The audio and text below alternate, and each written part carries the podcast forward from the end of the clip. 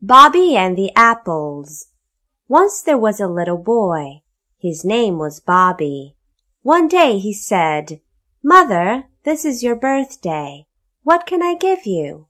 Mother said, I like apples. Can you get some for me?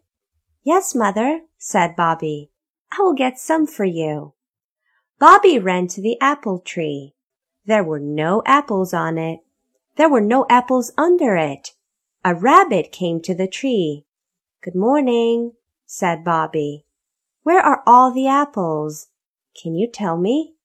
The rabbit said, No, Bobby, I cannot tell you. A gray squirrel came to the tree. Good morning, said Bobby. Where are all the apples? They were on this tree. Now they are not here. Who took the apples? Can you tell me? The squirrel said, no, Bobby, I cannot tell you. Bobby saw a redbird. Good morning, redbird, he said. Can you tell me who took the apples? The redbird said, Yes, Bobby. Go to the farmer. He can tell you. Bobby ran to the farmer. Good morning, he said. Good morning, said the farmer. Bobby said, I want some apples. I want them for mother. This is her birthday. I went to the apple tree.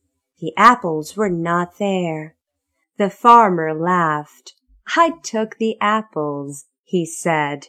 I took them from the tree. You were a good little boy. You may have some apples. Come with me.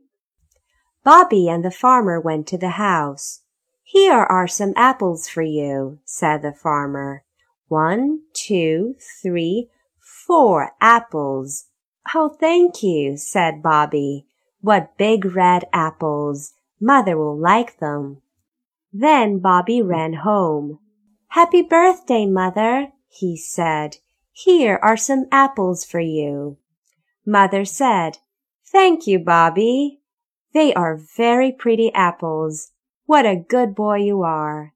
This is a happy birthday.